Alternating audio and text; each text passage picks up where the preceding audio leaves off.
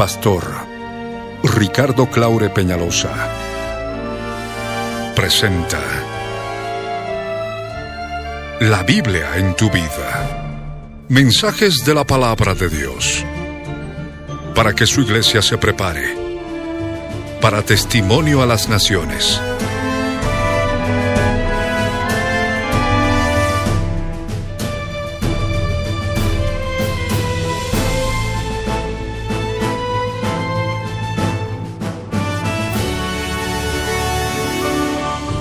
El mensaje de hoy titula El infierno volumen 2. Está basado en el libro de Lucas capítulo 16 versos 19 al 31. Efesios capítulo 4 versos 8 al 10. Fue grabado en vivo. El 17 de agosto de 1999. En la ciudad de Cochabamba, Bolivia. Como parte de los tesoros de las cosas viejas. Y el 7 de julio de 2013 por las añadiduras y otros detalles, como parte de los tesoros de las cosas nuevas. No te vayas y escucha con atención.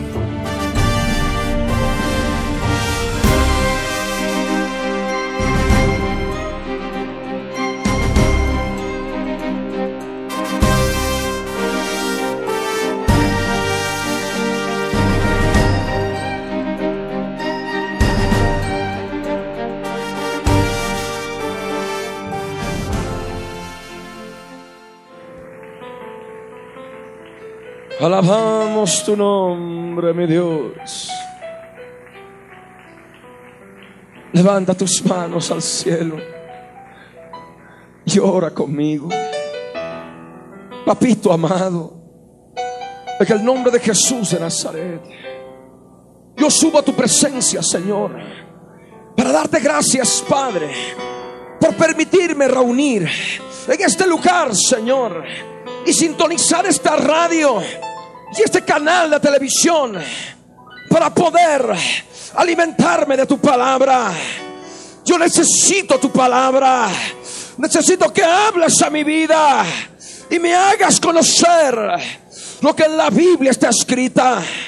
Señor, Señor eterno, Dios todopoderoso, amado Salvador, toma mi vida ahora. Toma mi vida del alma Toma mi vida del espíritu. Toma mi vida del cuerpo, Señor. Y permite que esta palabra penetre, penetre, penetre y pueda conocer el destino, el futuro de los impíos y de aquellos que retroceden para perdición. Señor amado, ayúdame ahora necesito de ti. Tú eres Dios bueno y eterno. En el nombre de Jesús, ayúdame, Señor. Y toma autoridad sobre toda fuerza espiritual que me impide recibir tu palabra como está escrita, discernirla espiritualmente, bloqueándome el entendimiento bloqueándome el espíritu. Yo ato estas fuerzas, las atamos ahora. Atamos estas fuerzas, las reprendemos ahora. Están debilitadas ahora. Fuera, fuera de esta nación, fuera de Cochabamba, fuera. En el nombre de Jesús, se van ahora. Fuera. En el nombre de Jesús. Te damos gracias, Señor, porque tú eres Dios bueno y eterno. Bendito seas por siempre. Gracias, Señor. En el nombre de Jesús te glorificamos y te exaltamos. Amén. Amén. Gloria al Rey. Yo les ruego que abran sus Biblias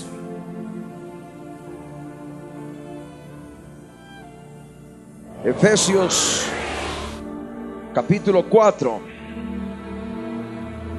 verso 8 al verso 10. Un pasaje que habíamos compartido en la sesión anterior, pero que nos sirve para dar comienzo a esta segunda sesión. Efesios capítulo 4, verso 8 al verso 10.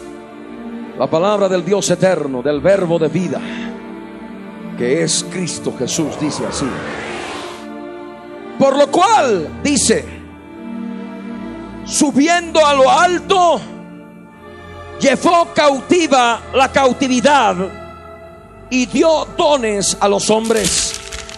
Y eso de que subió, ¿qué es?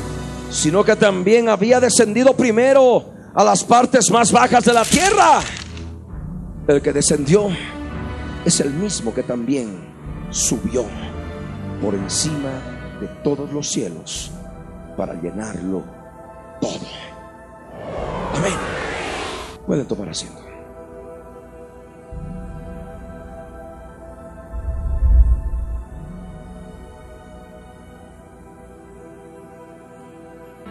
Vamos a hacer un breve resumen rápido para todas aquellas personas que recién hoy pueden venir a este lugar o sintonizarnos a través de la radio y la televisión para que así puedan seguirnos todos juntos en un solo espíritu, en un solo pensamiento y poder comprender todo lo que el Señor quiere que entendamos y conozcamos respecto de lo que es el infierno.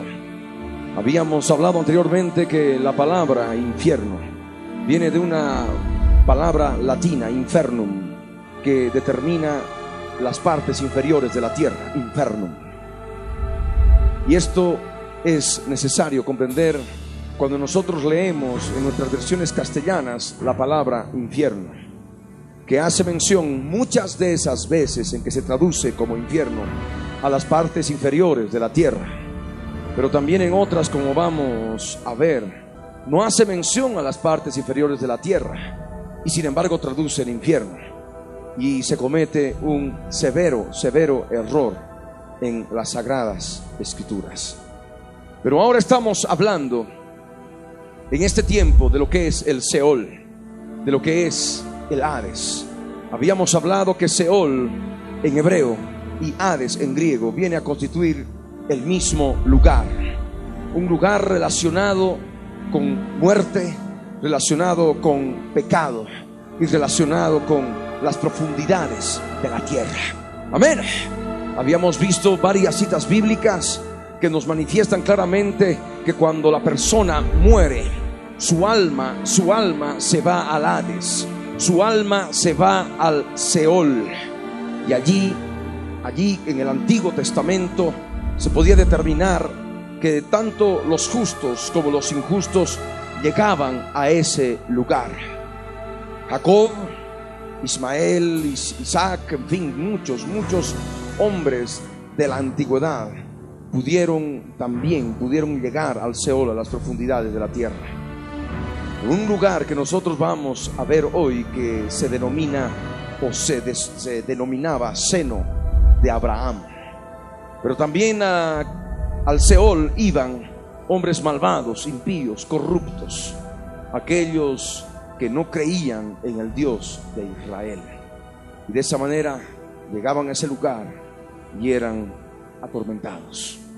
Y para poder conocer esto, yo les ruego que abran sus Biblias en el Evangelio de Lucas, en el capítulo 16 el verso 19 hasta el verso 31, es decir, hasta el final del capítulo. Esta enseñanza del Señor Jesús,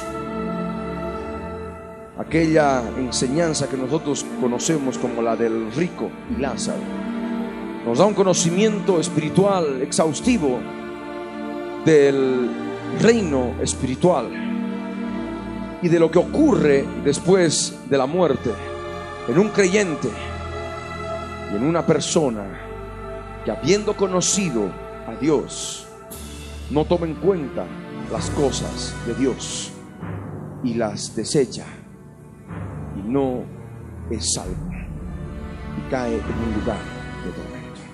¿Por qué dice esto, hermano? Podrá preguntarse. Vamos a leer la palabra y vamos a ir escudriñando verso por verso. Amén. Evangelio de Lucas capítulo 16 verso 19 nos dice, es palabra de Jesús, no es palabra de hombres, es palabra de Dios. ¿Cuándo dicen amén? Amén. Dice el Señor Jesús. Había un hombre rico que se vestía de púrpura y de lino fino y hacía cada día banquete con esplendidez. Había también un mendigo llamado Lázaro que estaba echado a la puerta de aquel lleno de llagas y ansiaba saciarse de las migajas que caían de la mesa del rico y aún los perros venían y le lamían las llagas. Aconteció que murió el mendigo y fue llevado por los ángeles al seno de Abraham y murió también el rico y fue sepultado. Y en el Hades alzó sus ojos estando en tormentos y vio de lejos a Abraham y a Lázaro Entonces él dando voces dijo, Padre Abraham, ten misericordia de mí y envía a Lázaro para que moje la punta de su dedo en agua y refresque mi lengua, porque estoy atormentado en esta noche.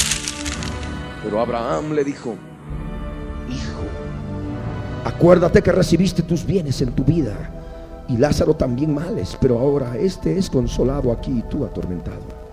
Además de todo esto, una gran cima está puesta entre nosotros y vosotros, de manera que los que quisieren pasar de aquí a vosotros no pueden, ni de allá pasar acá.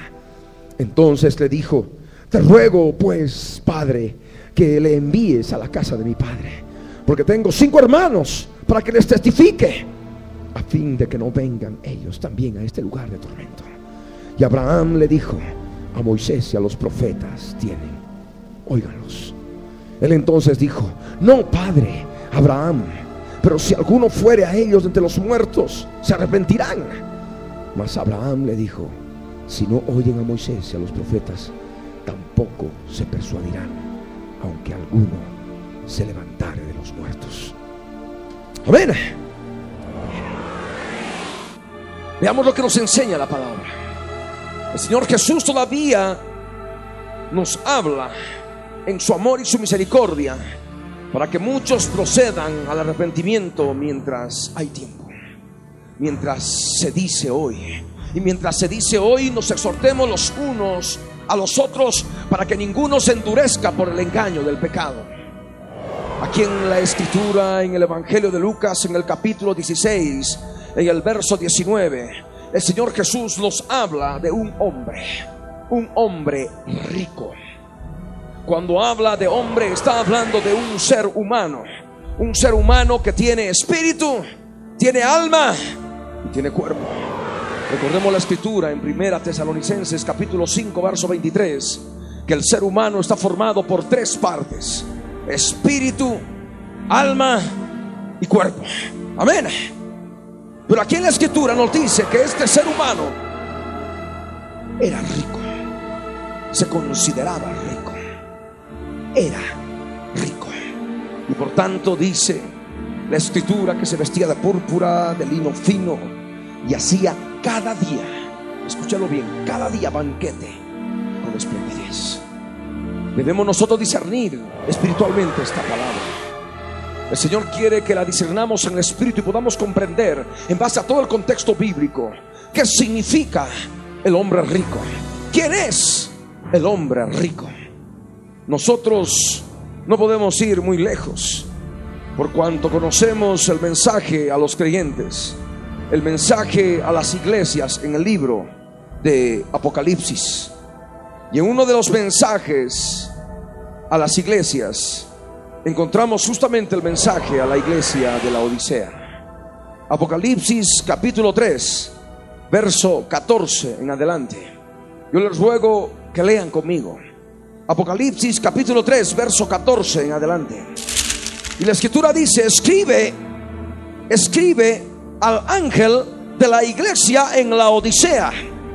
He aquí el amén, el testigo fiel y verdadero, el principio de la creación de Dios. Dice esto. Yo conozco tus obras, que ni eres frío ni caliente. Ojalá fueses frío o caliente, pero por cuanto eres tibio y no frío ni caliente, te vomitaré.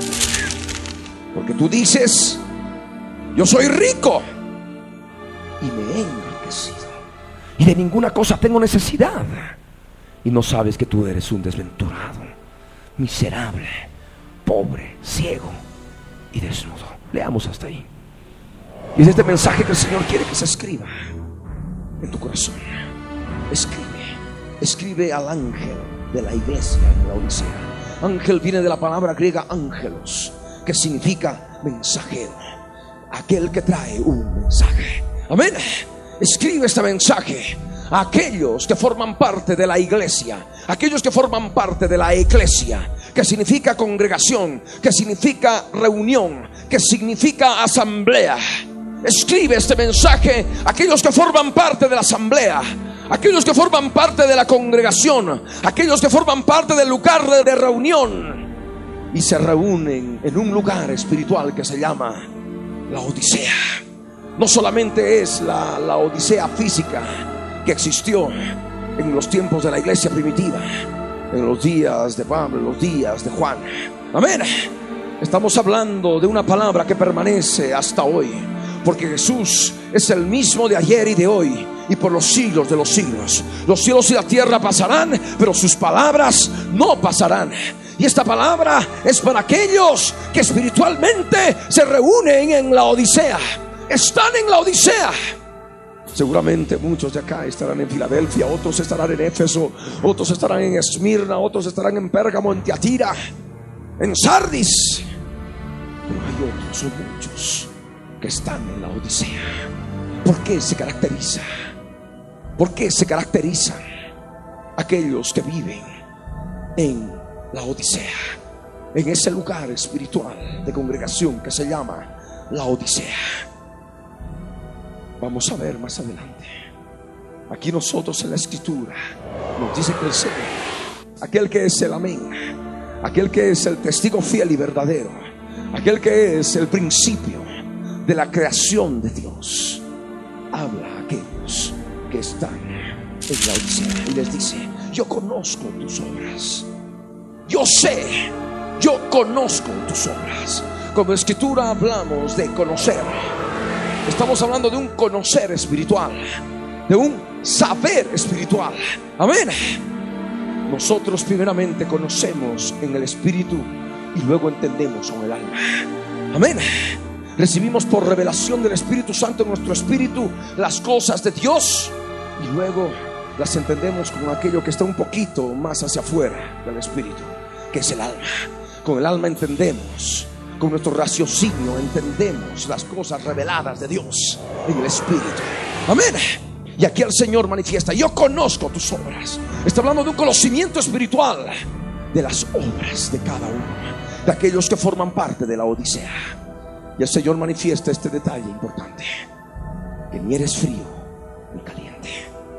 Ojalá fueses frío o caliente, dice el Señor. Pero por cuanto eres tibio y no frío ni caliente, te vomitaré de mi boca. La tibieza espiritual se manifiesta a través, a través de aquella persona que dice que no tiene necesidad de nada. Que dice yo, yo soy rico espiritualmente, yo ya no tengo necesidad de nada. Y ese es el pecado de los que viven en la Odisea. Que creen que ya lo tienen todo, que no tienen necesidad de nada del Señor, de ninguna revelación, de ninguna palabra, de nada del Señor. Y están autosuficientes. Y por tanto están en tibieza. Por eso el Señor dice a los tibios, porque tú dices, yo soy rico y me he enriquecido. Amén. ¿Y qué es lo que dice la parábola del rico y Lázaro? Había un hombre rico. El rico se caracteriza por cuanto, en el aspecto espiritual, por cuanto manifiesta que no tiene necesidad de nada. Amén. No tiene necesidad espiritual. Dice, no, yo estoy bien, estoy muy santo, diez veces santo, cien veces santo. Entonces no tengo grande necesidad. Está bien aquellos que están todavía en drogas, aquellos que están en la delincuencia, están como maleantes. No, yo estoy muy bien, yo no hago daño a nadie, no he matado a nadie, soy cristiano, eh, me congrego en tal lugar, y doy mis diezmos de todo, eh, doy mis ofrendas, eh, trato de llevar una buena familia. No tengo más necesidad de nada. y voy los domingos. Durante la semana, bueno, no puedo. Y alguna vez puedo ir y voy, pero no todas las veces.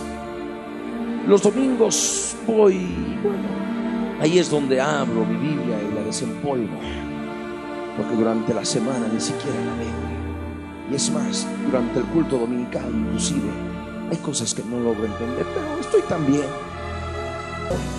Entonces, estoy muy bien. Yo soy rico, me he enriquecido, no tengo necesidad de nada. Y escuchamos a muchas personas diciendo, yo estoy bien, yo no tengo nada. Pero la cruz diaria, has buscado en tu corazón cosas que necesitas todavía encontrar y que necesitas hacer morir. Creo que ya todo he crucificado. Ya no me falta nada.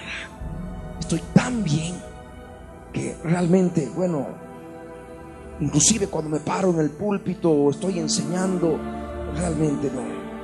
Creo que definitivamente si el Señor viene en este momento, el Señor me lleva porque ya he crucificado todo. No me falta nada. Soy un dechado de virtudes, soy perfecto, totalmente perfecto. Un poquito me faltará, pero ya estoy muy bien. Esa es la vida del tibio. Amén. El tibio no tiene necesidad de cruz. El tibio no tiene necesidad de poder conocer más de las cosas de Dios. El tibio no tiene necesidad de conocer más de las cosas profundas de Dios. No profundiza, es superficial. Amén. No es espiritual, es emocional. Eso es lo que caracteriza al tibio. Y dice, yo estoy muy bien, yo soy cristiana, he conocido al Señor.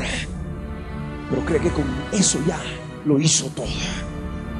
Y no busca la santificación, no busca el crecimiento espiritual.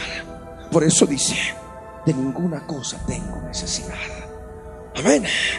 Es lo que caracteriza mucho, dice el salvo, siempre salvo. No, ya no tengo necesidad de nada. Acerté una vez al Señor, di un paso adelante, hice una oración de fe y me han dicho que soy salvo para siempre. Ahí está todo.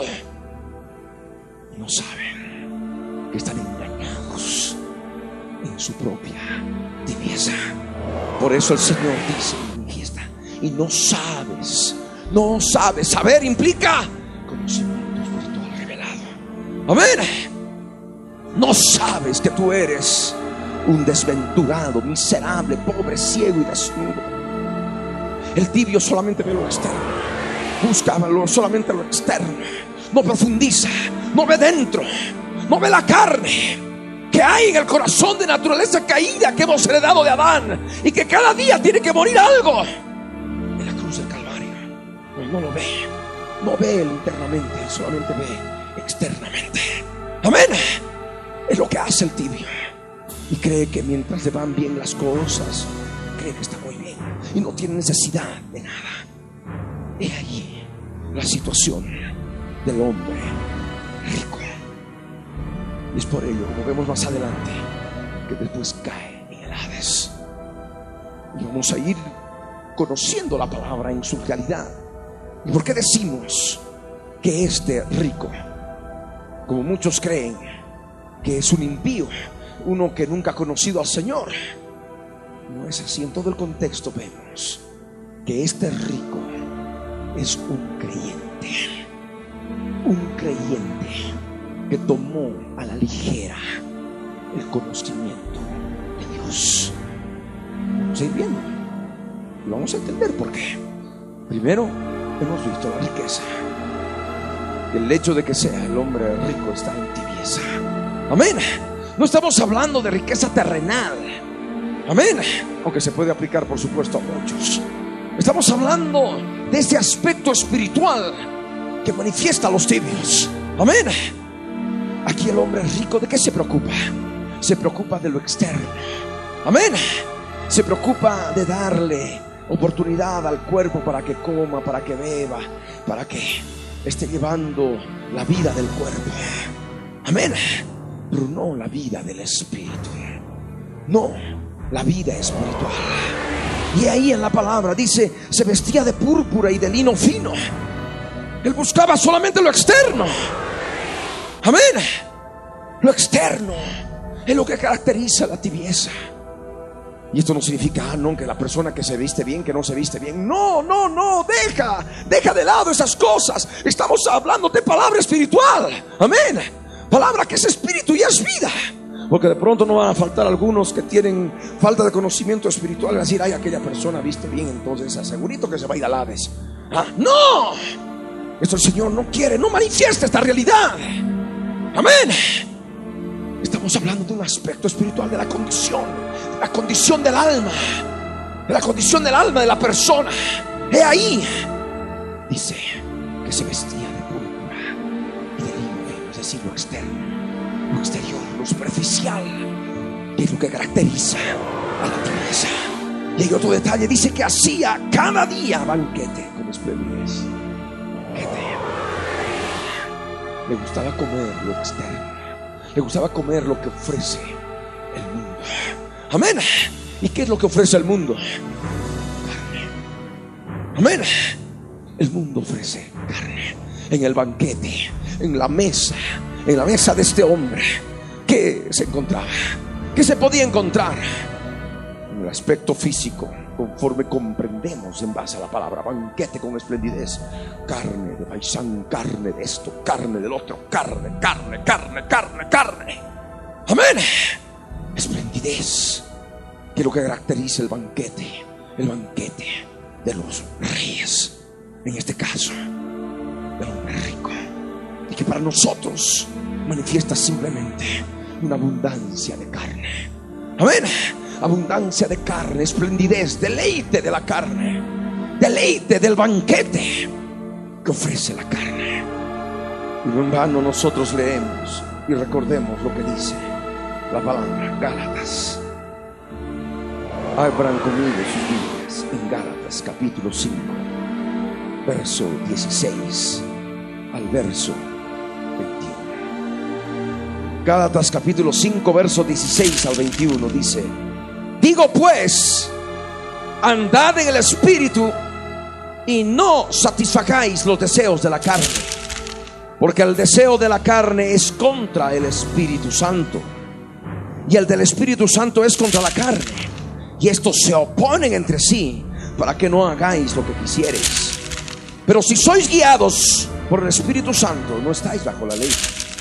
Y manifiestas son las obras de la carne, que son adulterio, fornicación, inmundicia, lascivia, enemistades, pleitos, celos, iras, contiendas, disensiones, herejías, envidias, homicidios, borracheras, orgías y cosas semejantes a estas, acerca de las cuales os amonesto, como ya os lo he dicho antes, que los que practican tales cosas, ¿qué dice?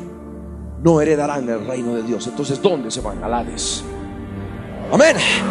Y el banquete con esplendidez había abundancia, abundancia de carne, abundancia de los deleites de la carne.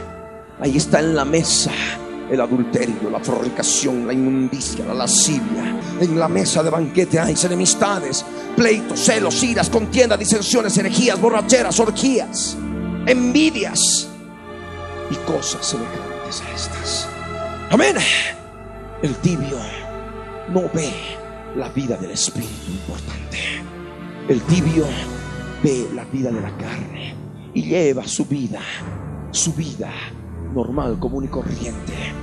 Ha cambiado, ha cambiado la religiosidad por una religiosidad cristiana, entre comillas, y podríamos llamarla pseudo cristiana, falso cristiana.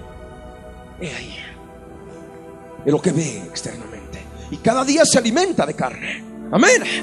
Cada día hacía banquete con esplendidez. Pero vemos más adelante a otro, a otro, que se llamaba Lázaro. El verso 20 de Lucas 16 nos habla también Dice, había también un mendigo llamado Lázaro que estaba echado a la puerta de aquel lleno de llagas. Cuando nosotros leemos la palabra mendigo, inmediatamente asociamos con el acto de mendigar. Una persona que está en actitud de mendigar y mendigar.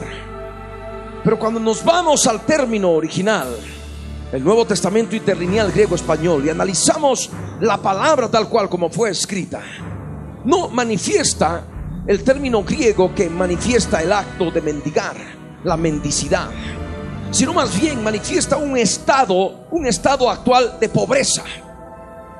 Y es por ello que en su término original, en su palabra original, se utiliza la palabra pobre, que es la palabra griega tochos, P-T-O-C-H-O-S,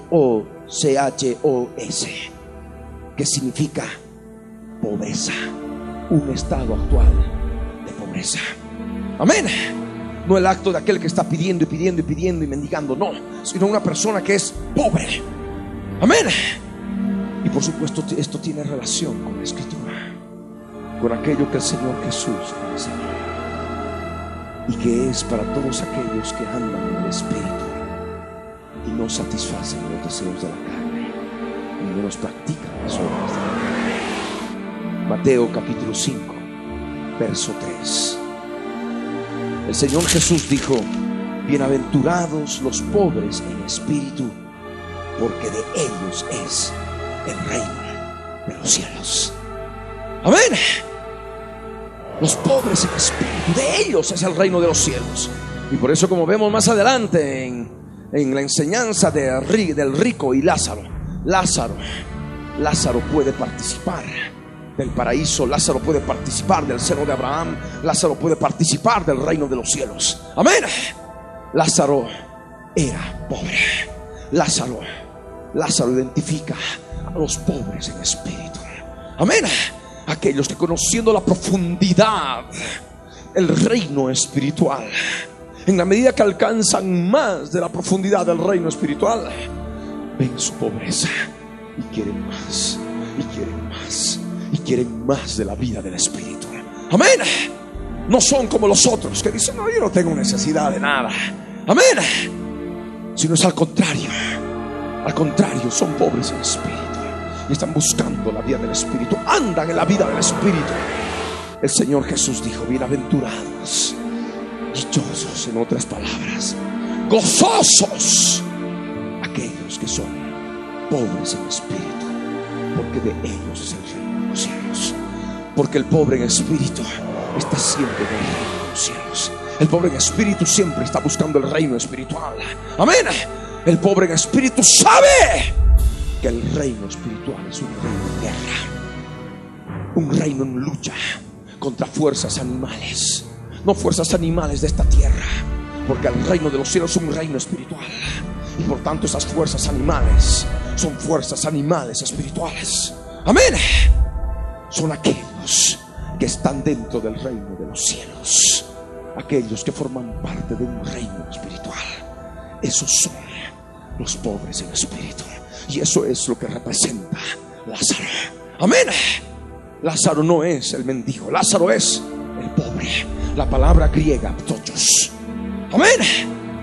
Amén. Volvemos, volvemos al Evangelio de Lucas, al capítulo 16, al verso 20. Entonces estamos comprendiendo lo que significa el pobre. ¿Cómo se llamaba? Lázaro. ¿Y Lázaro qué significa? Dios ayudó. Amén. ¿Y a quiénes Dios ayuda? Aquellos que están en su presencia. Amén. Aquellos que están en su reino. Aquellos que son pobres en espíritu. Que buscan las riquezas de su reino. Amén. Que son muy diferentes a los tibios. Los tibios no dicen, no, yo no tengo necesidad de nada. Yo estoy contento con lo que ya tengo y se acabó. No buscan profundizar. No buscan meterse en las cosas de Dios. No buscan. Se quedan allí. Tal cual como se convirtieron hace algunos años atrás. O hace algunos meses. O hace algunas semanas. Y eso es lo penoso. Por eso es necesario que comprendas que el tibio es vomitado de la boca del Señor. ¿Cuántos dicen amén? El tibio es vomitado. El tibio es aquel que forma parte del cuerpo. Pero como causa problemas el cuerpo y daño el cuerpo, es vomitado. Ya no forma parte del cuerpo. Amén. Sale como vómito. Es algo sucio, el vómito es algo sucio, algo inmundo. Y es lo que tú necesitas comprender. Aquel que formando parte del cuerpo practica la noticia de ser vomitado. Amén. Aquel que formando parte del cuerpo de Cristo, formando parte de la iglesia, practica y come banquete con esplendidez. Busca los deleites de la vida, amadores de los deleites más que de Dios. Amén. Y ahí se sirven todo tipo de carne. Carne con esplendidez, carne en abundancia. Es necesario meditar y comprender lo que la palabra de Dios nos enseña respecto de aquellos que practican estas cosas. Porque la escritura nos dice que no heredarán Amén. Por más que se denominen cristianos. El asunto no es que te denominen. El asunto es serlo. Amén. El asunto es vivirlo como tal. Y ahí, este se llamaba Lázaro. Dios ayuda. Dios ayuda a los pobres en espíritu. Amén. ¿Qué más nos dice el verso 20? Nos dice que Lázaro estaba echado a la puerta de aquel lleno de llagas. Mientras el rico estaba ocupado la parte exterior, la vestimenta exterior, lo externo, estaba preocupado de lo puro, del Lázaro estaba consciente de su carne. Amén. Porque las llagas, ¿dónde están? En la carne. Amén. Aquel que es en el reino del Espíritu, en el reino de los cielos, está consciente de las llagas, está consciente de las heridas. ¿Y las heridas dónde se producen? En el aspecto físico, en la carne. Del mismo modo ocurre en el aspecto espiritual. Amén. Donde hay carne, hay heridas. Y donde hay heridas, se necesita la cruz para darle muerte a la carne, para poder resucitar en gloria. Y solamente así puede haber sanidad interior. Amén. Que anda en el reino del Espíritu como Lázaro es aquel que anda consciente de la llaga, consciente de las llagas que hay, de las heridas que hay en su vida, consciente de que está, que tiene heridas en el interior, que hay llagas. Busca dónde está la llaga. Y la llaga está en la carne. Amén. En aquellos eventos de su vida que se manifestaron. Carne. Sean pensamientos, sean deseos, sean sentimientos, sean obras de la carne. Donde hubo adulterio, donde hay adulterio, hay heridas. Donde hay fornicación, hay llagas, heridas. Amén. El adulterio y la fornicación es carne. Donde hay mentira, hay llagas. Donde hay mentira, hay heridas. Amén. Y así puedes hacerlo con todas las cosas semejantes a estas. Aquí la escritura nos dice que Lázaro estaba consciente sus llagas. Amén. Consciente de la carne, de la naturaleza caída. Y es justamente lo que el Señor quiere que tú conozcas en la vida del Espíritu. La vida del Espíritu te ha de permitir hacerle frente a los deseos de la carne. Porque las dos cosas se oponen entre sí. Amén. Lázaro no estaba sentado en la mesa del rico. Lázaro estaba a la puerta. Amén. Lázaro estaba a la puerta. Es lo que nos dice la palabra. Y estaba echado porque manifiesta aflicción. Amén. Aflicción, aflicción a qué? Aflicción a causa de qué? Aflicción a causa de la carne. Porque la carne produce aflicción. Amén. Y ahí en la palabra, en el verso 21, nos dice que ansiaba, ansiaba saciarse. Ansiaba. Cuando nosotros nos vamos al original, al original griego, esa palabra ansiar, ansiaba, es la palabra griega epitumeo, que significa fijar el deseo de cosas buenas o de cosas malas codiciar, anhelar, sean cosas buenas o sean cosas malas. Amén. El rico se va al Hades, sabemos más adelante. Y la condición está, la condición de su perdición en Hades está en la forma en que vivía. Amén. Y lo que tenía el rico, por supuesto, en el aspecto espiritual, lo discernimos, lo comprendemos. No era nada bueno lo que tenía en su mesa. Amén. Pero sin embargo, Lázaro, Lázaro quería comer. Quería comer. Algunos dicen, hermano, pero aquí habla de migajas. Entonces eso significa de que en la mesa, en la mesa del rico, en ese banquete tenía pan. Porque el pan está ligado a las migajas.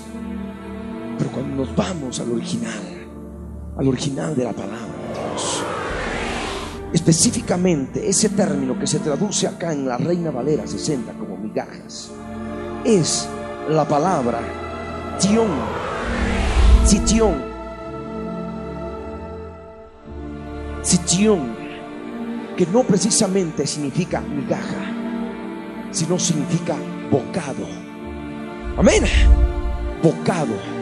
Y añade, bocado de pan o, bocado de carne. Amén. El pan siempre manifiesta el alimento de los pobres. Amén. En el aspecto espiritual, Jesús manifiesta, yo soy el pan de vida. Amén.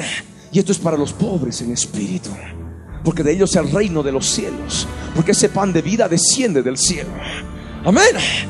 Y aquellos que conocen el reino de los cielos pueden comer de ese pan que viene del cielo. Amén. Pero en cambio para, para los otros está la carne. Entonces aquí no dice migaja, habla de bocado. Amén. Y manifiesta justamente el pobre, el Lázaro echado, afligido por la carne, afligido por las llagas y por tanto afligido por la carne, que está, si bien a la puerta y ve lo que come el rico, se tienta y quiere comer al menos un bocado de la carne que come en su banquete el rico. Amén. Y aquí manifiesta las tentaciones la tentación, la lucha, la lucha de aquel, la lucha de aquel que vive en el Espíritu. Hablamos la escritura en Santiago. Santiago, Santiago capítulo 1, verso 12 al 14 dice así. Bienaventurado, gozoso, dichoso el varón que soporta la tentación. Porque cuando haya resistido la prueba, ¿qué dice? Recibirá la corona de vida. Es lo que recibe Lázaro. Porque llega al seno de Abraham. La corona de vida que Dios ha prometido, ¿a quién es? A los que le aman. Cuando alguno es tentado, no diga que es tentado de parte de Dios, porque Dios no puede ser tentado por el mal, ni él tienta sino que cada uno es tentado cuando de su propia concupiscencia es atraído y seducido. Amén. Lo que estaba, Lázaro estaba a la puerta, veía lo que comía y quería comer, anhelaba comer. Fijaba el deseo, que es lo que dice el original. Fijaba el deseo de comer de lo que estaba comiendo el otro. Amén. Ese bocado ese bocado. Y sabemos que es rico por lo que comía. Amén. Y por la forma superficial que llevaba, por lo que se vestía, que lo que significa, fue a parar al Hades. Amén. Y Lázaro anhelaba comer. Y es justamente la lucha entre la carne y el espíritu. Él era pobre en espíritu, pero también tenía llagas. Amén. Y las llagas manifiestan la presencia de la carne. Amén. Y la carne manifiesta debilidad. La carne manifiesta debilidad espiritual. Y en esa debilidad de Él, en esa debilidad, en esa aflicción, Él quería comer carne. Por eso volvemos a la escritura, a Gálatas, al capítulo 5 y que se aclara aquello que compartimos en su momento. Gálatas capítulo 5, verso 16. Digo pues, andad en el Espíritu. Lázaro significa el creyente. Manifiesta el creyente, pobre en espíritu, que anda en el Espíritu.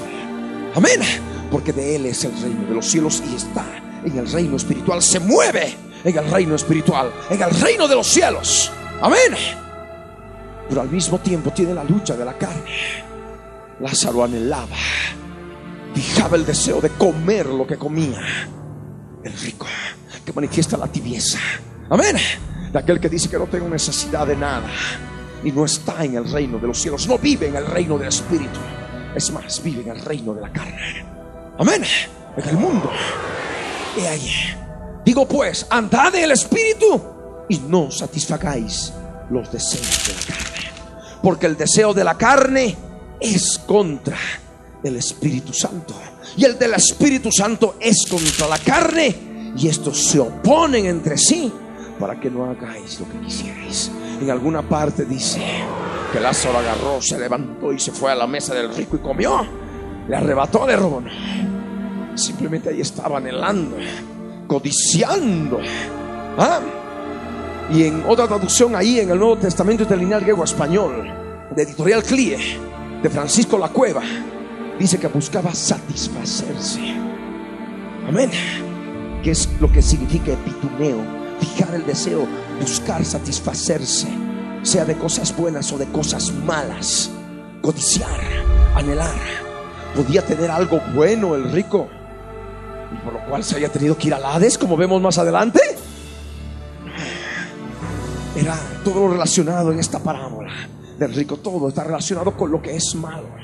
Y ahí vemos a un Lázaro que anhelaba inclusive lo malo, porque estaba ligado a las llagas. Amén. Las llagas que manifiestan la presencia de la carne. Y la carne busca comer carne. Amén. Y es importante discernir y comprender esto. Miren, hermanos, durante años, llevo 12 años en el ministerio. Durante 12 años he tratado de entender y comprender esta palabra. Y no la podía entender. No la podía comprender. Es por, es por eso que nunca he podido predicarla. Menos enseñarla. Amén. Pero ahora, el Señor en ya, imagínense tanto tiempo en que se ha podido comprender la realidad de la palabra. Amén. La riqueza, la profundidad de esta palabra. De lo que vemos allí. Y hay algo más. Hay algo más que el Señor quiere enseñarnos.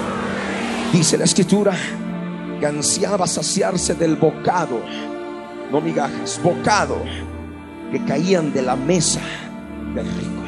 Podemos hacer una paráfrasis.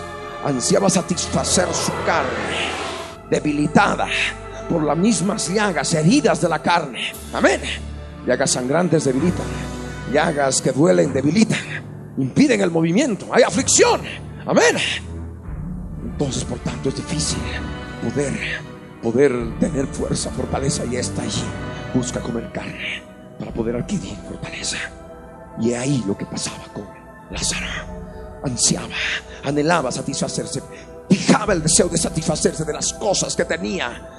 El tibio, el bocado, al menos un bocado de lo que pudiera tener el tibio sobre su mesa. Amén. Un bocado. Pero hay algo más. Lázaro manifiesta el conocimiento de la lucha espiritual en el reino espiritual, en el reino de los cielos, en el reino de los cielos. Se está consciente de la presencia de fuerzas animales espirituales. Amén. Efesios 6, verso 12, recordemos. Porque no tenemos lucha contra sangre ni carne, sino tenemos lucha contra principados, contra potestades, contra gobernadores de las tinieblas de este siglo, contra huestes espirituales de maldad que habitan en dónde? En las regiones celestes, las regiones celestes que forman parte del reino espiritual, del reino intangible, del reino que no se lo ve, del reino invisible. Amén. Ese reino. He ahí. El Señor Jesús en el Evangelio de Lucas, en el capítulo 10, en el verso 19, recordemos que Él nos habló de fuerzas enemigas y las tipificó como animales. He aquí os doy potestad para hollar serpientes y escorpiones y toda fuerza del enemigo y nada os dañará, dijo el Señor. La fuerza del enemigo, sabemos por Efesios 6, verso 12, que es una fuerza espiritual. Porque el enemigo es un enemigo que habita en las regiones celestes. Por tanto, es un enemigo espiritual. Amén. Pero el Señor Jesús añade que son serpientes, son escorpiones. Y habla de toda fuerza relacionada con esos animales. Esos animales son animales espirituales. Amén. Relacionados. Como león. Satanás anda como león rugiente buscando a quien devorar. Satanás, la serpiente antigua, Señor, recordemos lo que dice en Génesis 3, verso 14. La materia prima de la carne es el polvo. Polvo comerás todos los días de tu vida. Amén. Los animales espirituales se alimentan del polvo. Amén. Y eso también se manifiesta en el mundo físico. Por eso los animales de la creación buscan, se alimentan los, de los unos de los otros. Amén. Buscan comer de la carne. ¿Estamos de acuerdo? Eso también se da en el mundo espiritual, en el reino espiritual. Los animales espirituales se alimentan del polvo, se alimentan de la carne. Donde hay carne, están ellos. Amén y aquellos que son pobres en espíritu como Lázaro, aquellos que son parte del reino de los cielos, están conscientes de la presencia de fuerzas animales espirituales, no solo de las serpientes y de los escorpiones, sino también de los perros. Y aquí la palabra nos dice, y aún los perros venían y le lamían las llagas. Y ahí los perros. Dice la escritura que los perros estarán fuera, no entrarán a la Nueva Jerusalén. La escritura nos dice que los perros vuelven a su boca. Amén. Y la puerca lavada a revolcarse en el cielo. La escritura nos enseña que nos guardemos de los perros, de los mutiladores del cuerpo. Amén. Manifiesta la acción de fuerzas espirituales demoníacas. Amén. En contra del cuerpo, en contra de la vida espiritual, en contra de la vida cristiana. Los perros están donde hay vómito. Los perros están donde hay llaga. Amén. Los perros están donde hay. Si hay llaga, hay. Y ahí la consecuencia. Y ahí la consecuencia de las llagas, las heridas. Las heridas manifiestan claramente y debes tener la certeza que hay la presencia de fuerzas espirituales malignas. Es por eso que cuando oramos por sanidad interior, ¿qué hacemos? Que las personas descubran su carne. Amén. Porque descubriendo su carne, ahí van a encontrar las heridas. Amén. Y descubriendo las heridas van a encontrar a los heridos. Amén. Crucificando la carne en la cruz del Calvario, los heridores, los principados y potestades, ya no tienen nada que hacer cuando la carne está y tienen que salir. Y cuando salen, la carne resucita espiritualmente en gloria y es llena de gloria. Y por tanto hay sanidad interior, hay sanidad en el alma de la persona. ¿Se entiende? ¿Cuántos dicen amén? Amén. He ahí aquel Aquel que forma parte del reino de los cielos sabe que lleva su vida espiritual en lucha contra animales, los perros, y sabe que en la medida que tenga esas llagas, esa carne presente, su naturaleza caída, los perros van a estar viniendo. Uno está consciente, aquel que lleva la lucha espiritual, la vida en el espíritu, está consciente que los perros vienen. Por eso dice los perros venían. Amén los perros vienen y qué? A las llagas. Así como la serpiente antigua se alimenta del polvo. Así como el león se alimenta de la carne. Amén. Así como la serpiente, inclusive en el aspecto físico, como el león se alimenta de carne. En el aspecto espiritual ocurre lo mismo. Amén. Si tú le provees carne, te va a devorar y te va a comer. Hay algunos que leen la palabra de la escritura que manifiesta que Satanás está alrededor como león rugiente, buscando a quien devorar. Y muchos creen que Satanás está tan mareado, dando vueltas que nunca les ha devorado y nunca les ha hecho nada. Están engañados en sí mismos, porque saben que le ofrecen un lugar de carne en el corazón. Y Satanás ya está devorando. Amén. Y hace mucho tiempo que ha podido dejar de dar vueltas alrededor. Porque si le ofreciste carne, está devorando ya tu vida espiritual a través de aquello que tú le ofreciste. Por eso la escritura nos manda no darle lugar al diablo. Amén. ¿Y el lugar dónde se lo da? En el corazón, porque el corazón sale la carne. Del corazón salen los malos pensamientos, los adulterios, los hurtos, las obligaciones, los falsos testimonios, las blasfemias. Estas cosas son las que contaminan al hombre, dijo el Señor. ¿Y la contaminación cuál es? Es una contaminación animal, espiritual. Amén. Les ofreces aquello y ellos van a venir a habitar en ti, a alimentarse de ti, a comer de ti, a destruirte, a devorarte por dentro, a lacerarte por dentro, a angustiarte por dentro. Amén. Por ello es necesario comprender la importancia de la cruz del Calvario. Amén. Porque aquel que está consciente de sus llagas está consciente de la carne y sabe que si hay carne, cada día tiene que darle vuelta a la cruz del Calvario.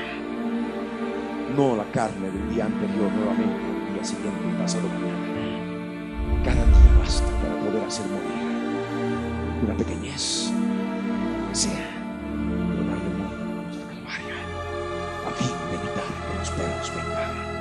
y laman las llagas. ¿Cuántos dicen amén? Amén. En cambio el rico, el tibio dice, no tengo necesidad de nada. Ya tengo todo, no hago daño a nadie, no he matado a nadie. Y está en su pobreza espiritual. No hay conocimiento espiritual. No hay conocimiento de los perros. Amén. No hay conocimiento de las fuerzas espirituales. No hay. Simplemente da lugar, da rienda suelta a lo que quiere, a lo que quiere hacer, a lo que el cuerpo le pide, a lo que el alma le pide, los deseos de la carne, los pensamientos de la carne, las obras de la carne están allí sobre su mesa. Amén. Y por eso se va al Seol. Por eso se va al Hades. La palabra, la palabra nos dice, sigamos leyendo el verso 22. Evangelio de Lucas capítulo 16, verso 22. Aconteció que murió el pobre. No debería decir mendigo, ¿verdad? Vamos escudriñando la palabra, profundizando la palabra. Ahí está la palabra griega tochos, P-T-O-C-H-O-S, tochos, pobre. Amén. El pobre en espíritu. Aconteció que murió el pobre en espíritu. Ahí está hablando de la muerte física la separación del alma y el espíritu. Eclesiastés 12, 7 nos enseña que el polvo vuelve a la tierra, el polvo vuelve al polvo y el espíritu vuelve a Dios que lo dio. Amén. Sea, repito, de cristiano o de inconverso, lo que sea, el espíritu siempre vuelve a Dios que lo dio, porque allí está la conciencia y la conciencia es un libro de obras. Y si no están grabadas esas obras con la sangre del cordero, van a servir de pruebas de cargo en el juicio ante el gran trono blanco y por lo cual serán atormentados de día y de noche en el lago que arde con fuego y azufre. Amén. No se confunda el lago que arde con fuego y azufre que nos habla la escritura y que ha de estar operando con habitantes dentro después del juicio ante el gran trono blanco. Y eso significa después del milenio después del reino de mil años. Amén. Antes de empezar la eternidad. No confundamos el Hades o Seol con el lado que arde con fuego y azufre, porque son dos cosas totalmente diferentes. Amén. Perfecto. Entonces, aquí nos habla de muerte física. Aconteció que murió el pobre y fue llevado a dónde? Al seno de Abraham. ¿Por quiénes? Ángeles espíritus ministradores están para servicio de todos aquellos que fuimos llamados a ser salvos. Amén. Abramos la palabra en Hebreos. Hebreos, capítulo 1, verso 14, hablando de los ángeles, dice, no son todos espíritus ministradores enviados para servicio a favor de los que serán herederos de la salvación. Lázaro es el símbolo, es la figura de la herencia de la salvación, porque se va a dónde? Al seno de Abraham. Amén. ¿Y quiénes lo llevan? Los ángeles, espíritus ministradores enviados para servicio a favor de los Lázaros, aquellos que Dios ayuda porque están en el reino de los cielos, viven en el espíritu, andan en el espíritu. Amén. Y no satisfacen los deseos de la carne, aunque se dejan tentar. Hay tentación. Jesús dice que fue tentado en todo, pero sin pecado. Y si Él lo hizo, también nosotros podemos lograrlo. Amén. Y ahí la palabra. Perfecto. Naturaleza caída está siempre. Mientras estemos en este cuerpo mortal, la lucha entre la carne y el espíritu. Y la lucha que manifiesta Lázaro. Ay, que anhelaba comer lo que un bocado de lo que comía el tibio, lo que comía el, el rico.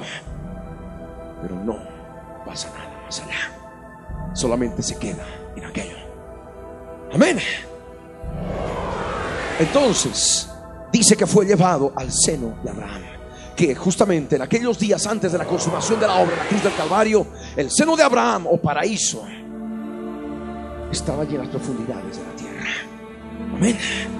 Pero Jesús dice en la escritura, conforme hemos leído el día de ayer en Hechos 2:27, que su alma no fue dejada en el Hades. Sabemos por la palabra que el Señor Jesús, el alma, ascendió a las partes más bajas de la tierra. Amén. Y allí libertó a la cautividad. Esa cautividad que estaba, ¿dónde? Seno de Abraham. Y subiendo a lo alto, llevó cautiva la cautividad. Y el paraíso, el seno de Abraham, se lo llevó allí a la presencia del Dios Todopoderoso en el tercer cielo. Amén. Sabemos esa condición en base a la escritura, que vamos a ir viendo con detalle en versos bíblicos más adelante. Pero el verso 22 nos dice que murió también el tibio. Porque el tibio ha de ser vomitado de la boca. ¿eh? Murió también el rico y dice, y fue sepultado. En su término original fue enterrado. Fue enterrado, volvió a la tierra. Su cuerpo fue enterrado. Conste que no manifiesta la escritura si lo enterraron o no lo enterraron a Lázaro. Amén. Pero aquí habla del tibio. Bueno, volvió a la tierra. El verso 23 habla ya del rico, del tibio. Y en el Hades alzó sus ojos estando en tormentos. En el Hades, el Señor. Se mira,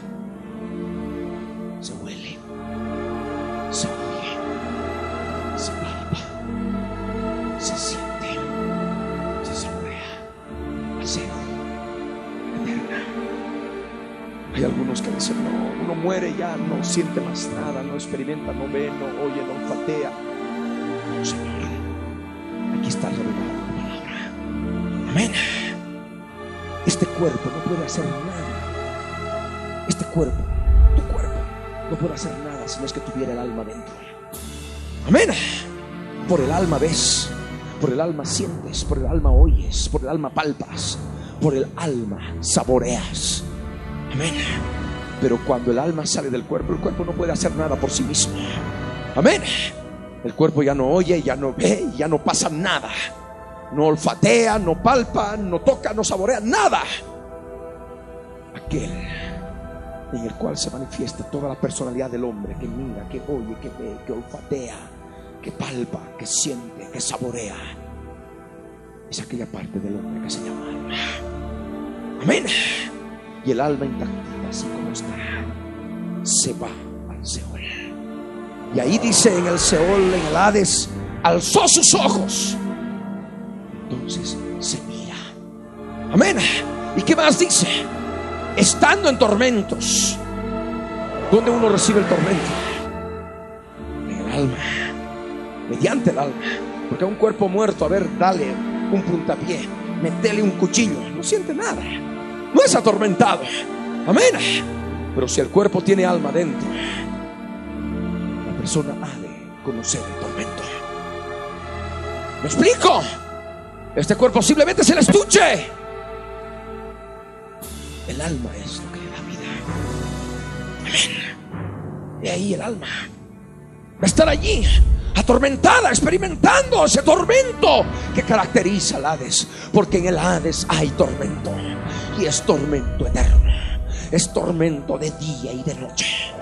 Y dice la palabra en el verso 23 que vio de lejos a Abraham y a Lázaro en su seno. Un impío podrá conocer a Abraham. Aquí hay uno que tiene conocimiento de Abraham. Amén.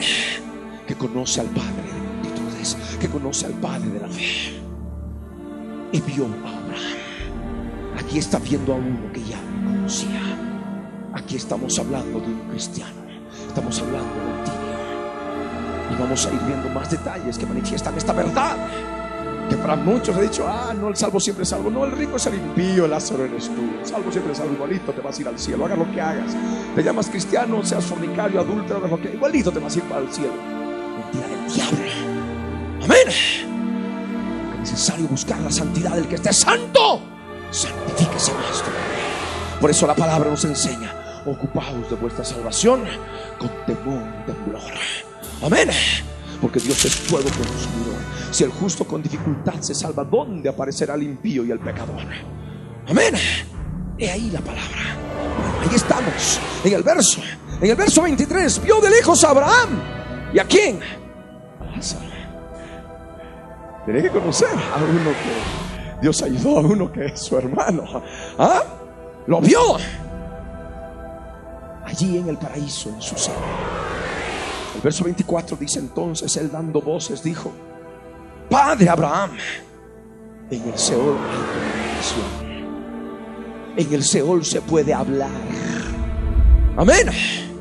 Y el hablar manifiesta un raciocinio, manifiesta vida de pensamiento, vida de emociones, vida de sentimientos. Amén. Que es lo que hay en el alma. Padre Abraham, ten misericordia de mí. Allí en el Hades, ten misericordia. En el Hades no hay compasión. En el Hades lo único que hay es dolor. En el Hades lo único que hay es fatiga. En el Hades lo único que hay es tristeza, es angustia, es desesperación. Ten misericordia. Y envía a Lázaro para que moje la punta de su dedo en agua y refresque mi lengua. Alguno podrá decir, pero ¿cómo en el cuerpo? La lengua está en el cuerpo. Si el cuerpo ha sido sepultado, entonces, ¿qué está ahí? Debes comprender que el alma viene a resultar una imagen en las regiones espirituales, en las regiones celestes de lo que es tu cuerpo. Amén. Amén. Tu cuerpo así tal cual como ha venido al mundo, desnudo, manifiesta el alma tal cual. Si no tienes a Cristo. Pero si tienes a Cristo, hay vestiduras blancas que cubren la desnudez del alma, la desnudez de la carne del alma. Amén. Pero si estás en pecado estando en Cristo y las vestiduras están cortas, se descubre la vergüenza de tu desnudez. ¿Ah? ¿Ahora entiendes? Amén. No es que tu alma llevas terno, entonces tu alma también lleva terno. ¿Ah? Tu alma, si tú estás fuera del conocimiento de Dios, tu alma está desnuda. Amén. Y el Señor por eso le habla. Dice, compra de mi oro refinado en fuego para que sea rico y vestiduras blancas no se descubra la vergüenza de tu desnudez. ¿Cuántos dicen amén? Amén. Se entiende la palabra, es palabra espiritual. Es importante, algunos que están luchando en entenderla. Suavicen el corazón, porque cuando el corazón está endurecido es difícil entender la palabra espiritual. Se le hace difícil. Por eso busca suavizar el corazón. ¿Cómo? Quitando la carne dura, la costra externa. Amén. Aquello que lleva de mucho tiempo ahí está endurecido. Ahí arráncalo, dale muerte en la cruz del Calvario. Amén. Y eso te permitirá conocer en forma más sensible las cosas de Dios, las cosas del Espíritu Santo de Dios. Amén. Y ahí la palabra. Refresque, que refresque mi lengua, mi lengua, porque estoy atormentado en esta llama. Cuando nosotros entramos en ayuno, la escritura nos dice que uno aflige su alma en ayuno. El cuerpo deja de comer, deja de beber y el alma El alma tiene hambre, ¿verdad? El, alma tiene sed. Aquellos que no conocen la palabra de Dios dicen, no, mi cuerpo tiene hambre, mi cuerpo tiene sed. Pero en realidad es el alma. Amén, porque el cuerpo, repito, si el alma está tirado ahí, no pasa nada, no se mueve.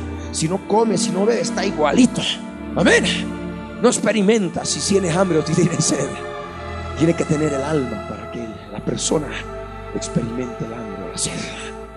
Amén. Y es justamente el alma que está allá abajo en el Seol. Y en el Seol se siente la sed. No hay agua. Y hay llama. Hay fuego. Comprendemos que el fuego, el que es, que es encendido por la ira de Dios a causa del pecado del hombre, de los hijos infieles, a causa de la generación perversa, ese fuego desciende, dice, hasta las profundidades del Seol, hasta los fundamentos de los montes. Y es por eso que en el aspecto físico, la ciencia ha demostrado que en el centro de la tierra hay fuego, ¿verdad? Tiene ahora, sabemos por la escritura, su respuesta espiritual. Porque todo aspecto físico tiene su razón espiritual, tiene su fuente espiritual. ¿Y dónde está esa fuente espiritual revelada? En la palabra de Dios. Amén. Perfecto, allá hay llama en el Seol, hay fuego. Pero Abraham le dijo, ¿qué le dijo Abraham? El padre de la fe. ¿Qué le dice? Le llama hijo. ¿Será que Dios puede llamar hijos a los impíos? En ninguna parte de la palabra de Dios se manifiesta que pueda llamar a los impíos. Dios los puede llamar hijos. Amén. Dios le dijo a Abraham, en tu simiente haré benditas a todas las naciones de la tierra. Y tu descendencia será como la arena del mar.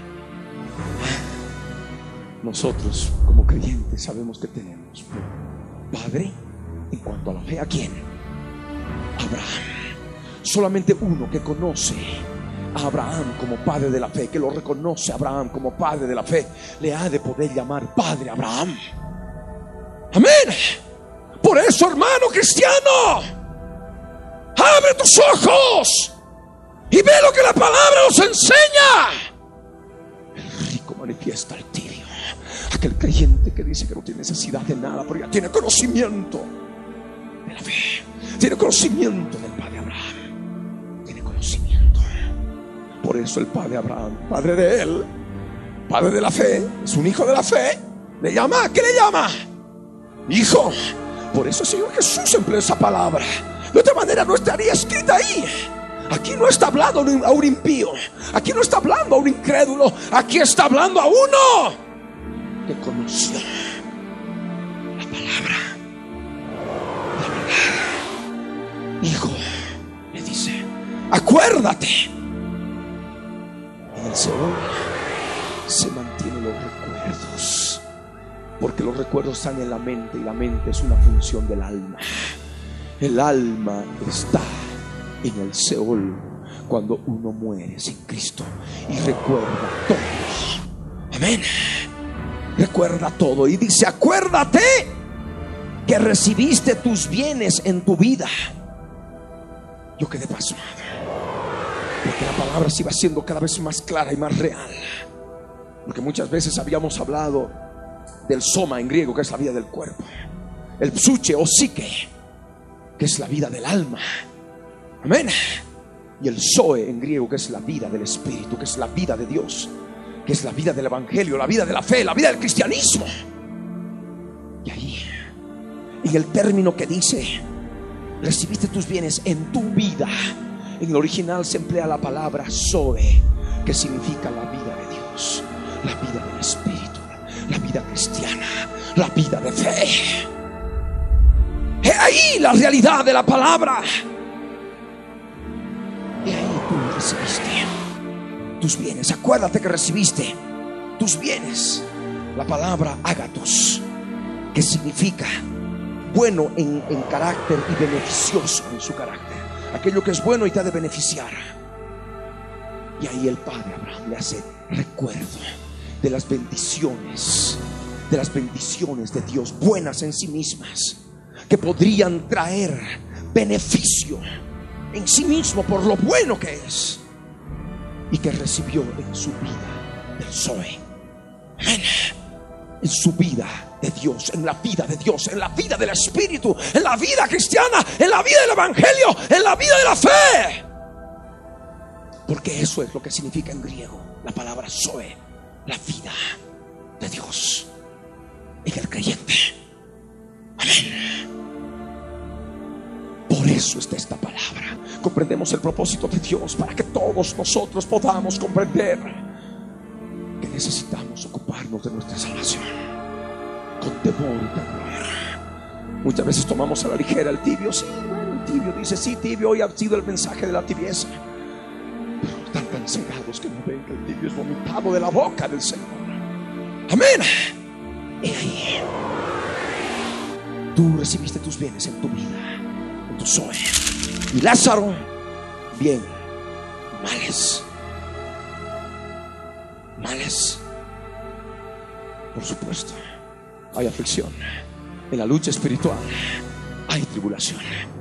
Pero ¿qué es lo que nos dice la palabra? Que es necesario que a través de muchas pruebas y tribulaciones entremos en el reino de Dios. Y nuestra tristeza se convertirá en gozo. Y estaremos en su presencia cuando Él venga por nosotros. Aleluya.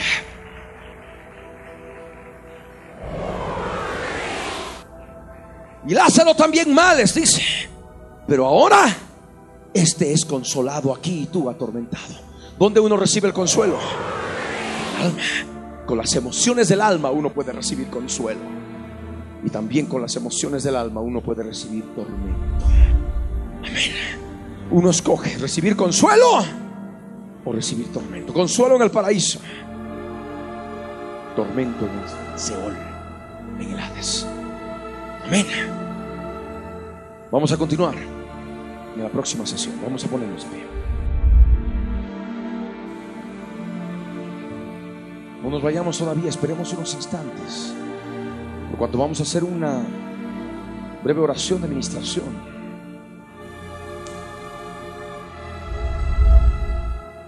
Es importante después de haber compartido y enseñado la palabra.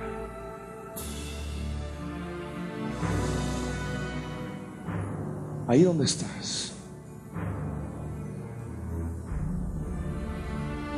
Yo te ruego, cierra tus ojos.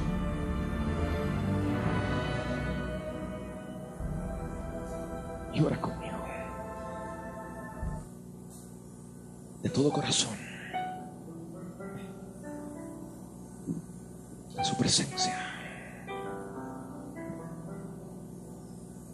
Si esta palabra ha sido para tu vida y tú te has identificado con Lázaro, gloria a Dios. Si te has identificado con el rico, hay algo que tú debes hacer hoy. Es arrepentirte.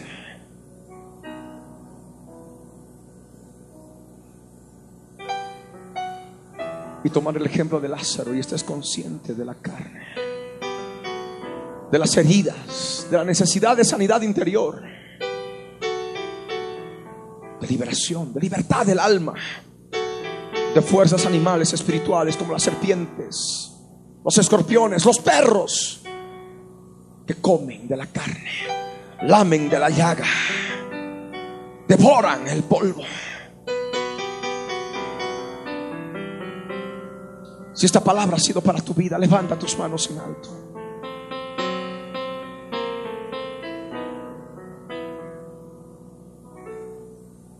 Y con los ojos cerrados, ora conmigo. Padre amado, en el nombre de Jesús de Nazaret, estoy en tu presencia, Señor, porque necesito de ti. Comprendido tu palabra, Señor. El rico es el tibio, Señor. Y tiene banquete de carne y de cosas superficiales e inmundas, Señor, sobre su mesa. Busca lo exterior, no lo interior. Busca la vestimenta externa, Señor y no ve la desnudez de la carne en su interior como Lázaro. consciente de sus llagas, por tanto conscientes de su carne, consciente de fuerzas espirituales como los perros que vienen donde hay llaga, que vienen donde hay herida, para lamer, para que nunca cicatrice, trayendo dolor, ardor, amargura, angustia, zozobra, desilusión, tormento. Señor eterno, yo reconozco que tu palabra es verdadera. El rico es el tibio, Señor. Es un cristiano tibio, Señor. Porque solo un cristiano tibio podría llamar a Abraham por su nombre. Solamente un cristiano tibio, un cristiano que conozca tu palabra, podría reconocer a Abraham por padre. Solamente a un cristiano, a uno que ha conocido la verdad, Abraham le llamaría hijo. Y yo no quiero ser ese tibio, Señor. Yo reconozco, Señor, que el rico manifiesta aquel que ha tenido el Zoe, la vida del Espíritu, la vida de Dios, la vida cristiana. Y recibió bendiciones, bienes de parte de Dios, para poder lograr cosas buenas pero se desecharon. Yo he recibido muchas cosas de ti, Señor. Ha regenerado mi espíritu. Tengo ahora el Zoe. Tengo la vida del Espíritu. Y he recibido muchas bendiciones tuyas. Yo no puedo, Señor, cada día sentarme a mesa, a banquete de carne, Señor para alimentar la carne, practicar las obras de la carne. Porque está escrito que no he de heredar el reino de Dios. Me voy a ir al Seol, Señor. Está claro en tu palabra. Y hoy lo he comprendido. Ayúdame ahora. Yo quiero ser tu Lázaro. Ayúdame, Dios. Ayúdame, Dios mío. En el nombre de Jesús. Yo no quiero ser ese rico. Yo quiero ser ese pobre. Ese pobre en espíritu. Yo quiero ser Lázaro, Señor. Ayúdame ahora. Guíame, Señor, por tu Espíritu Santo. Y hazme saber, hazme conocer las llagas, las heridas que hay en mi alma. Porque hay carne, Señor. Y para que no se produzcan más heridas, Necesito darle muerte a la carne en la cruz del Calvario. Porque la carne muerta ya no puede sufrir herida. Está muerta, Señor. Y por la oración de fe, de renunciamiento, yo quiero darle muerte, Señor, a todo aspecto de mi vida. Sea pensamiento de la carne, deseo de la carne, obra de la carne, en el cual hay heridas, en la cual hay heridas, para poder resucitar en gloria. Y reciba sanidad interior, sanidad de mi alma, de todo sufrimiento, de toda angustia, de todo dolor, de toda desesperación, depresión, tristeza y tantas cosas que tú conoces que estoy pasando en mi vida, Señor. Guíame ahora, Padre. Guíame ahora, Señor. En el nombre de Jesús yo te clamo. Ayúdame ahora. Guíame, Señor. Ayúdame a ver. Ayúdame a recordar todo aquello en lo cual hay heridas en mi interior. Ahora empieza a hablar con tu Señor, Él te ha de ayudar. Recuerdos van a venir a tu mente. Recuerdos de ayer, de anteayer, de la semana pasada, recuerdos del pasado. He ahí la carne. He ahí las obras de la carne. He ahí donde están las heridas. Jesús les dijo, ¿habéis entendido todas estas cosas? Ellos respondieron, sí, Señor. Él les dijo, por eso todo escriba, doctor, en el reino de los cielos es semejante a un padre de familia que saca de su tesoro cosas nuevas y cosas viejas.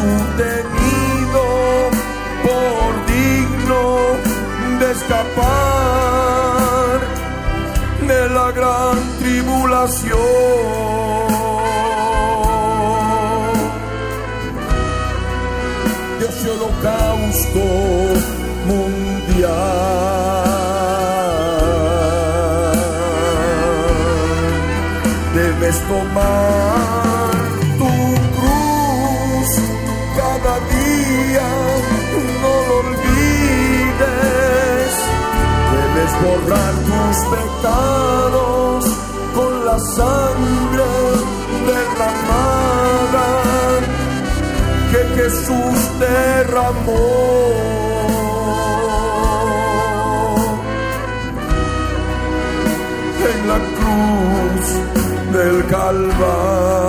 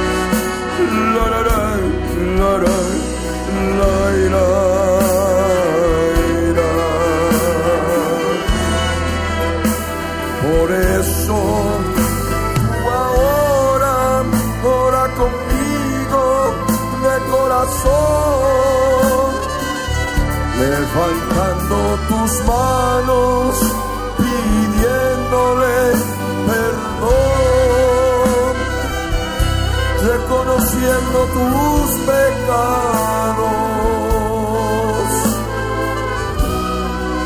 arrepintiéndote de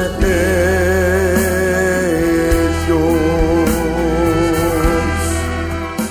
prometiendo a tu Dios nunca más caer en ellos, escapando del pecado, de la muerte, del diablo, porque Él quiere tu vida. Destruirte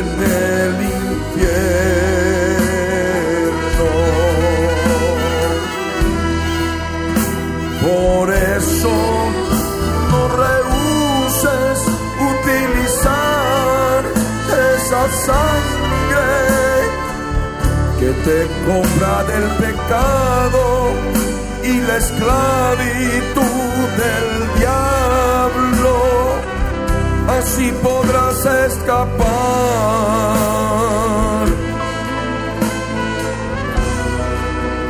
de la perdición eterna.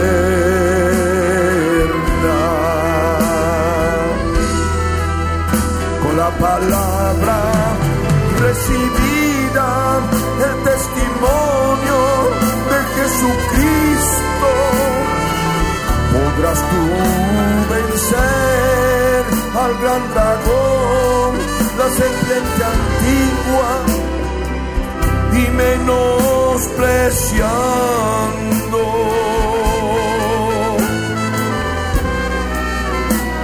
tu vida hasta la muerte.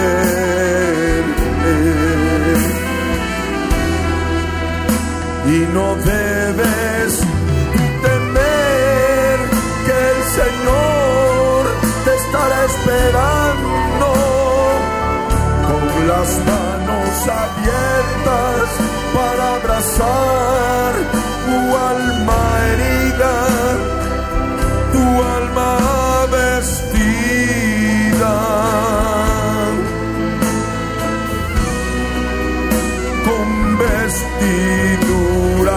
blancas que no importe el instante de la muerte, recuerda siempre que Jesús te estará esperando con las manos abiertas, porque su amor es inefable.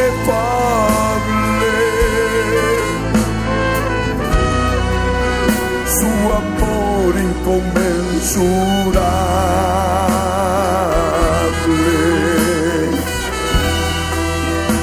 Por esto no les temas a los que matan el cuerpo, sabiendo que debes temer aquel que puede destruirte por tus propios pecados.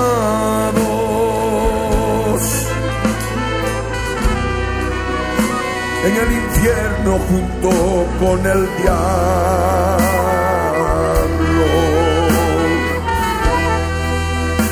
Es el diablo que sabe su futuro en la quejena y él quiere arrastrarte, tentándote para que peques.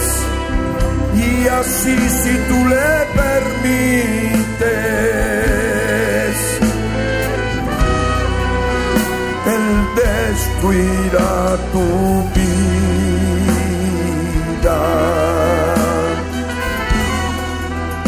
Por eso tú ahora decide hoy ponerle freno a todos tus pecados carne y de tu lengua. Recuerda que Jesús te ama. Y por su espíritu Él te ama.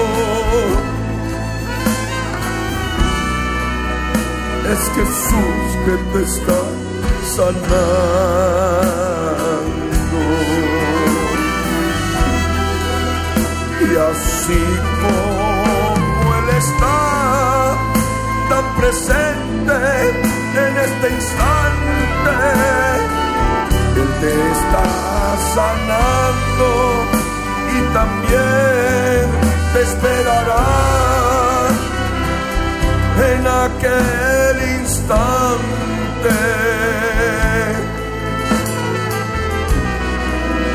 Que tú hayas menospreciado tu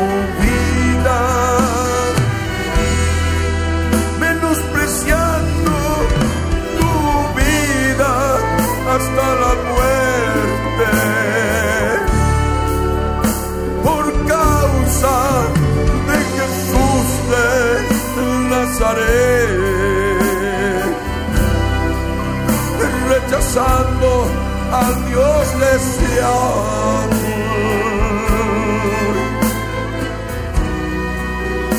rechazando al Hijo del Diablo.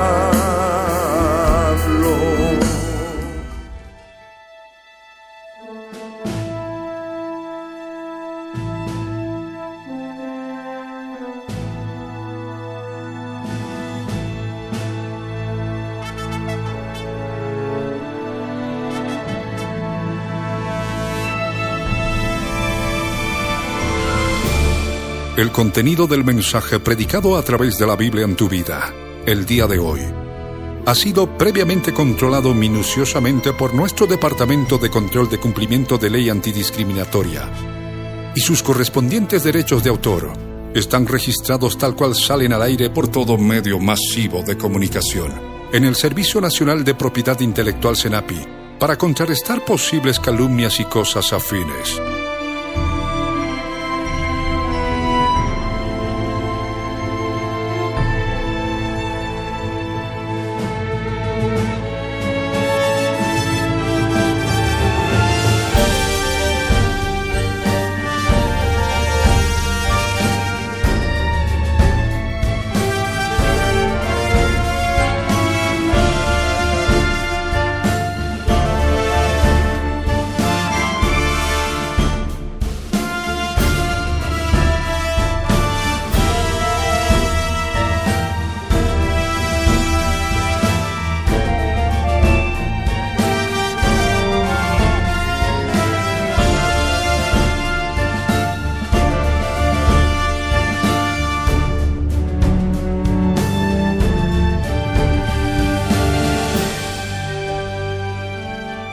Pastor Ricardo Claure Peñalosa presentó La Biblia en tu vida. Mensajes de la palabra de Dios para que su iglesia se prepare para testimonio a las naciones.